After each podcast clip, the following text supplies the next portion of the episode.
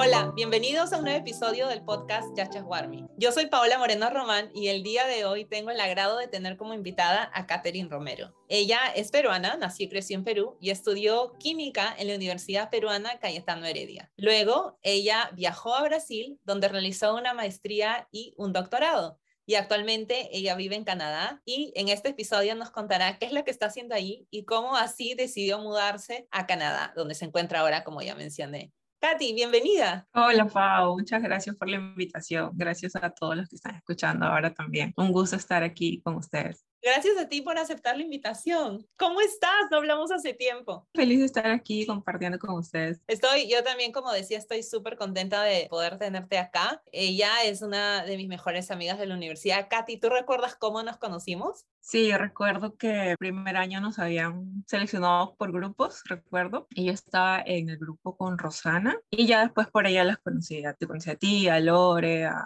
Eliana, y desde ahí nos hemos seguido comunicando hasta ahora, han pasado un montón de tiempo, ha sido uno de los días así más como trascendentales en mi vida, porque a ustedes siempre las he tenido como esas hermanas que siempre te están guiando o que siempre estamos compartiendo nuestras ideas o cosas que nos suceden. Lo que tú mencionas es algo que he mencionado en episodios anteriores, pero es muy cierto, lo de tener una comunidad. Hace años, obviamente, nosotras nos juntamos por afinidad, pero yo creo que todas hemos sido, como tú dices, como hermanas, nos hemos estado apoyando. Y algo que es muy interesante que también me di cuenta fue que todas nosotras, con excepción de una de nuestro grupo de amigas cercanas de la universidad, terminamos emigrando a otro país. Sí, cada una tiene su historia, ¿no? Cada una pasa por procesos diferentes, por países diferentes también, en tiempos diferentes. Y bueno, a lo largo de esos años también hemos conocido personas, nuevos grupos de amigos, pero lo chévere es eso, ¿no? Mantener ese grupo que te da un soporte a pesar de que no estás en el mismo lugar geográficamente. Sí, eso es muy cierto.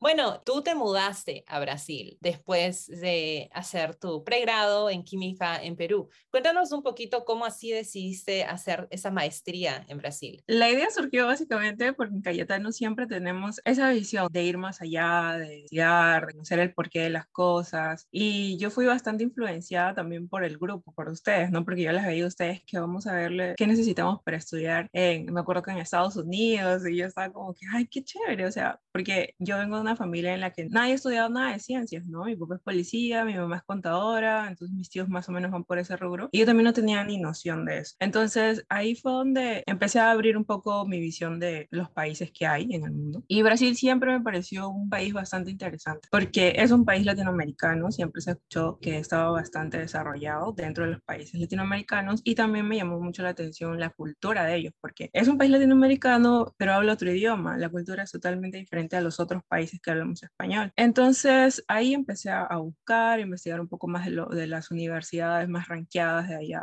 de, Brasil, sabía de la USPI, la Unicampi, y ahí fue donde entré en contacto con mi orientador. Y también no es solamente el entrar en contacto, también hay que revisar las cuestiones de visa. Nosotros, por ser peruanos y pertenecer al Mercosur, tenemos la opción de poder sacar una visa Mercosur que te permite estudiar, trabajar durante dos años, ¿no? Ya después de esto tú puedes tener una residencia permanente que dura más o menos 10 años. Entonces, todo eso se iba conociendo en el camino, ¿no? Fui allá a Brasil, di mi examen. Allá en la Unicampi, cada instituto tiene su proceso de selección. En el caso del Instituto de Química, yo di un examen con todos los que estaban allí en Brasil, inclusive otros extranjeros. Y los primeros puestos tienen una beca del gobierno brasileño. Entonces, yo pasé el concurso, gané la beca y me quedé dos años y fueron los dos años así más chéveres porque empiezas a conocer a las personas, a la gente, los amigos peruanos que vienen de otras partes de Perú, no solamente de Lima, ¿no? Porque pues uno está en Lima, en su pequeña región, y entonces conoces otras realidades también y alumnos de diferentes partes de Brasil también. Cuéntanos un poquito sobre el cambio de idioma, porque portugués se parece mucho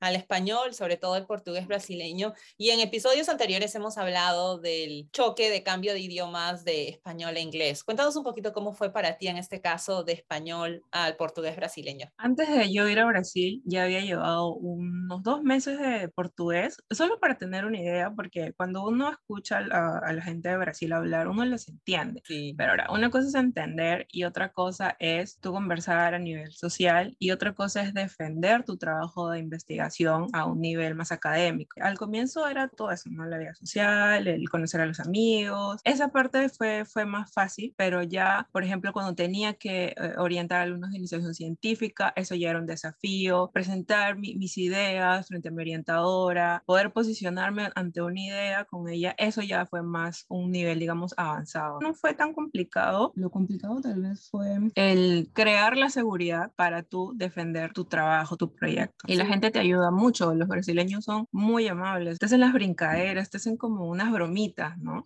Entre ellos son muy chéveres. A mí me ha, me ha gustado mucho, mucho esa conexión. Qué bien que hayas podido tener esa conexión, como tú dices, con no solo las personas que estaban cerca a ti, sino en general la comunidad en Brasil, porque eso es algo que también hemos hablado, a veces mudarte a otro país no es solo el cambio de idioma, sino es el cambio total. Pasas de un lugar, en este caso cuando estabas en Perú, donde está tu familia, están tus amigos, desde que eras pequeña, etcétera, a un ambiente donde pues recién estás conociendo a gente. Pero tú ahora estás en Canadá ¿Cómo así decidiste mudarte de Brasil a Canadá? Cuéntanos un poquito. ¿Y qué es lo que estás haciendo ahora actualmente? Luego de terminar la maestría, entré al programa de doctorado en la misma universidad. Y bueno, en ese programa de doctorado yo empecé a, a conocer más alumnos, veía también alumnos brasileños que se iban al exterior a hacer su intercambio. Entonces yo también me quedé como curiosa, ¿no? Y también eh, los veía así como una inspiración. Decía, wow, ¿cómo ellos pueden ir y hacer? Y entonces yo empecé también a a buscar a qué otro país podría ir. Entonces, a lo largo del camino del doctorado, me encontré con mi esposo, que es ahora, y empezamos a, planificar todo eso, ¿no? ¿Qué país nos interesaría? ¿Qué vamos a hacer después del doctorado? Para ese momento nosotros ya teníamos una relación mucho más estable también. Y ahí empezamos a, a buscar los países y decidimos que, que Canadá era una opción como para conocer, ver qué hay más allá y además como familia, ¿no? Nos, nos llamaba la atención. Tanto así que él buscó un intercambio él vino primero a Canadá en el 2019, luego yo vine este año, en el 2022. Él ahora está haciendo un postdoctorado aquí y yo terminé mi periodo como Visiting Researcher Scholar y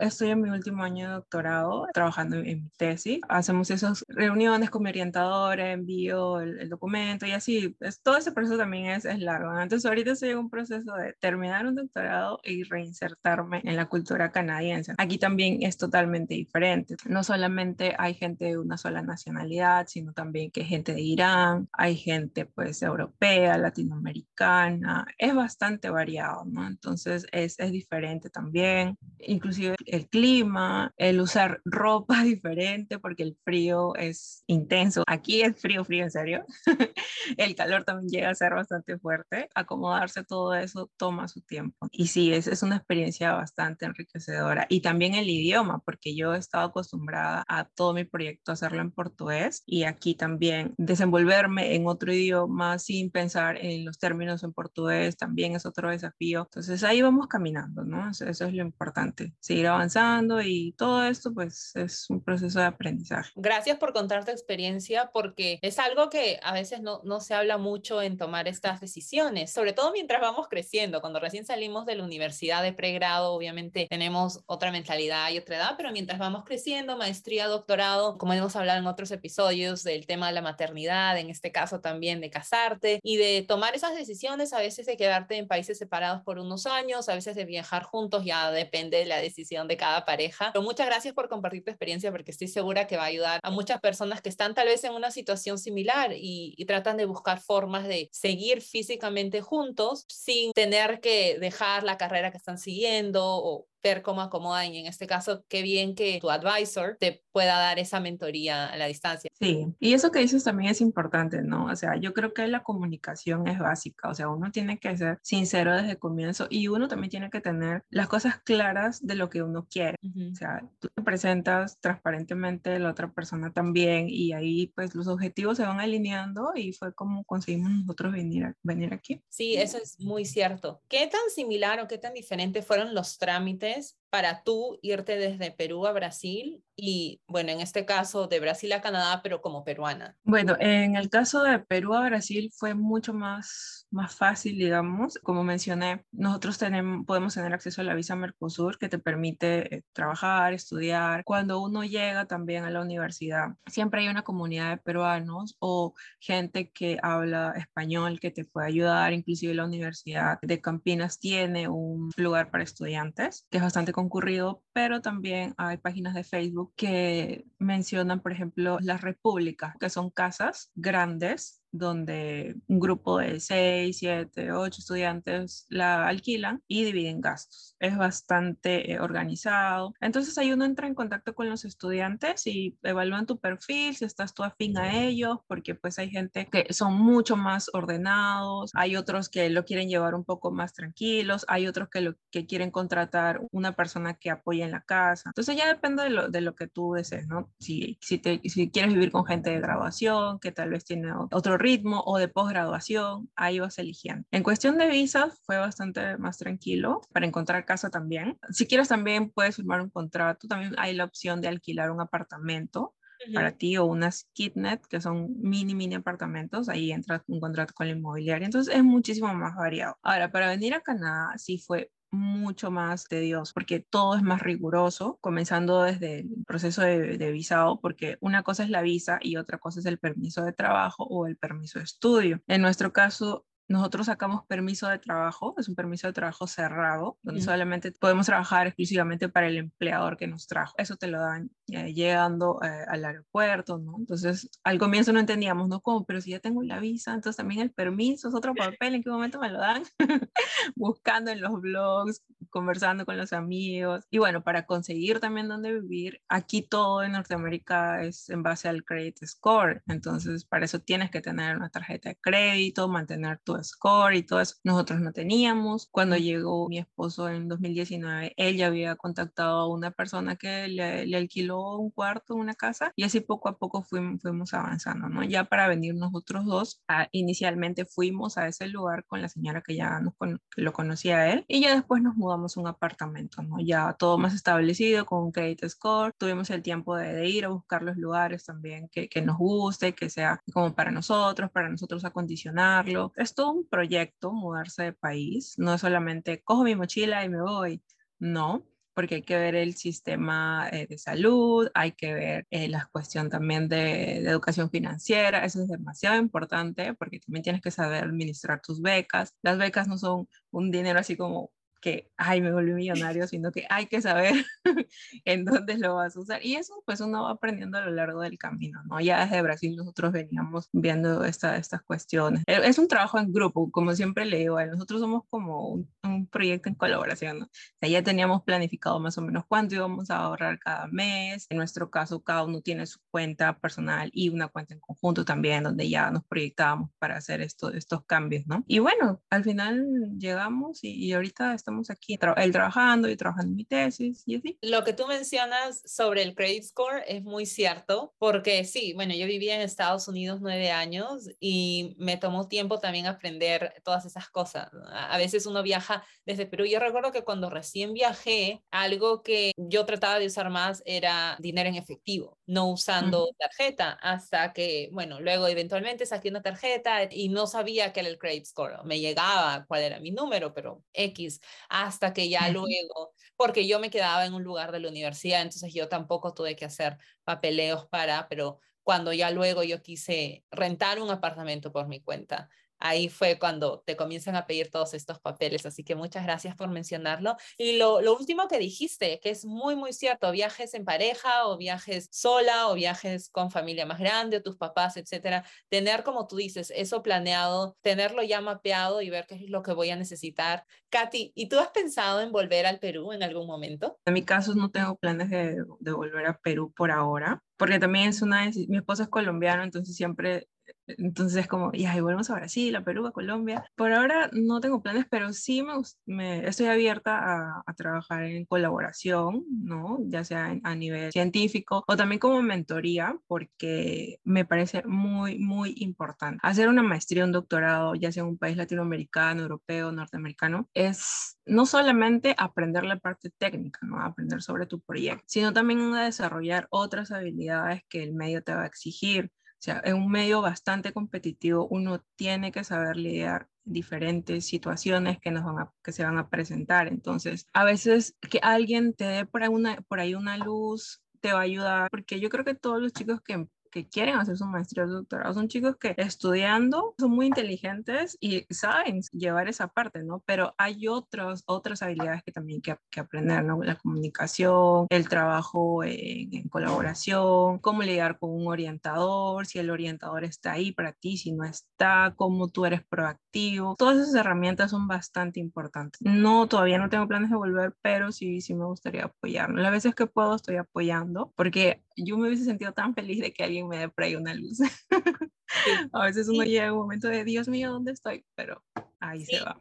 Y esa es una de las razones también por las que comencé este podcast, para poner la información ahí en caso que alguien quiera hacer un trámite o quiera tener más información al respecto, al menos sepan a quién contactar. Obviamente ya está en cada persona. Si tienen una pregunta, si tienen una duda, manden correos a personas que vean en internet, que escuchen episodios, como en este caso Katy, que acá tiene muchísima información sobre diversos temas. Lo peor que puede pasar es que esta persona no te va a responder, pero háganlo, láncense, hagan las preguntas como tú dices, yo el año, el año pasado tuve que hacer un trámite que buscaba la información en las páginas web y solo me dan las páginas web del gobierno de Estados Unidos que pues, son muy resumidas a mí también me hubiera gustado tener a alguien que me pueda dar un poco de orientación al respecto y felizmente pude encontrar a dos personas que me ayudaron compartiendo sus experiencias y yo también he hecho un video de cómo hacer ese trámite. Entonces, sí, me parece genial lo que mencionas de darle a tu país apoyo por medio de los conocimientos que has adquirido. Y bueno, el tiempo ha pasado súper rápido, pero ¿Qué consejo le darías a todos aquellos que están pensando viajar a estudiar a Brasil? Bueno, que busquen bastante información de los procesos de, de, visado y, y, de residencia también. Si bien en, Brasil es, es, un poco más fácil que tal vez en, en, Norteamérica o en Europa, siempre hay que tener esos detalles, porque te puede evitar dolores de cabeza como extranjero. Por ejemplo, tu RNE, que es tu Registro Nacional de Extranjero, no se te puede perder porque luego vas a tener que pagar de nuevo. Entonces, en ese sentido es bueno siempre estar informado, ¿no? solamente para Brasil. Los brasileños son bastante abiertos, son personas bastante competitivas, siempre están buscando lo, lo mejor. La Unicamp siempre me pareció una universidad bastante chévere porque es una universidad, en este caso, donde todas las facultades están en el mismo campus. Entonces yo viví con gente de artes, de ingenierías y también tiene la Facultad de Educación Física, donde tú puedes tener muchas actividades. Y también, no solamente es la única universidad, ¿no? Hay muchas universidades buenas en Brasil. Me gusta también porque el trato es mucho más horizontal. Por ejemplo, los alumnos llaman a sus profesores. Algunos tienen un trato más de llamarlos por el nombre, no como que doctor tal o esas cosas. Entonces, eso también te ayuda a uno poder ser un poco más abierto en ese sentido. A mí algo me hizo me chocó porque en Perú es un poco más vertical. No, yo a mi profesor jamás le voy a decir por su nombre, pero eso allá es como más suelto, o sea, como más así. Entonces a mí me gustó mucho eso. Siempre tener la, la mente abierta también. Cuando uno sale de su país, uno también va a recibir preguntas sobre tu país, tal vez los estereotipos que hay, tomarlos de una manera pues tranquila, ¿no? Porque no todo el mundo tiene que saber todo de tu país y estás tú para explicar por qué tal cosa o por qué tal idea, ¿no? Porque a veces los medios de comunicación pueden informar cosas que no son. Por ejemplo, yo fui a Brasil y yo pensaba que a todo el mundo le gustaba el carnaval, que a todo el mundo le gustaba el fútbol y no es siempre así, ¿no? Entonces, creen que Perú también solamente es Machu Picchu y todos esos, detalles, ¿no? Siempre es bueno ir con la mente abierta para tú llevar lo que es tu país a las otras personas y al mismo tiempo tú conocer lo que la otra persona piensa. Es muy cierto eso y aceptar todas las preguntas que vienen esperando que sean como de curiosidad y no de ataques o de burlas o qué sé yo, sino bueno, la otra persona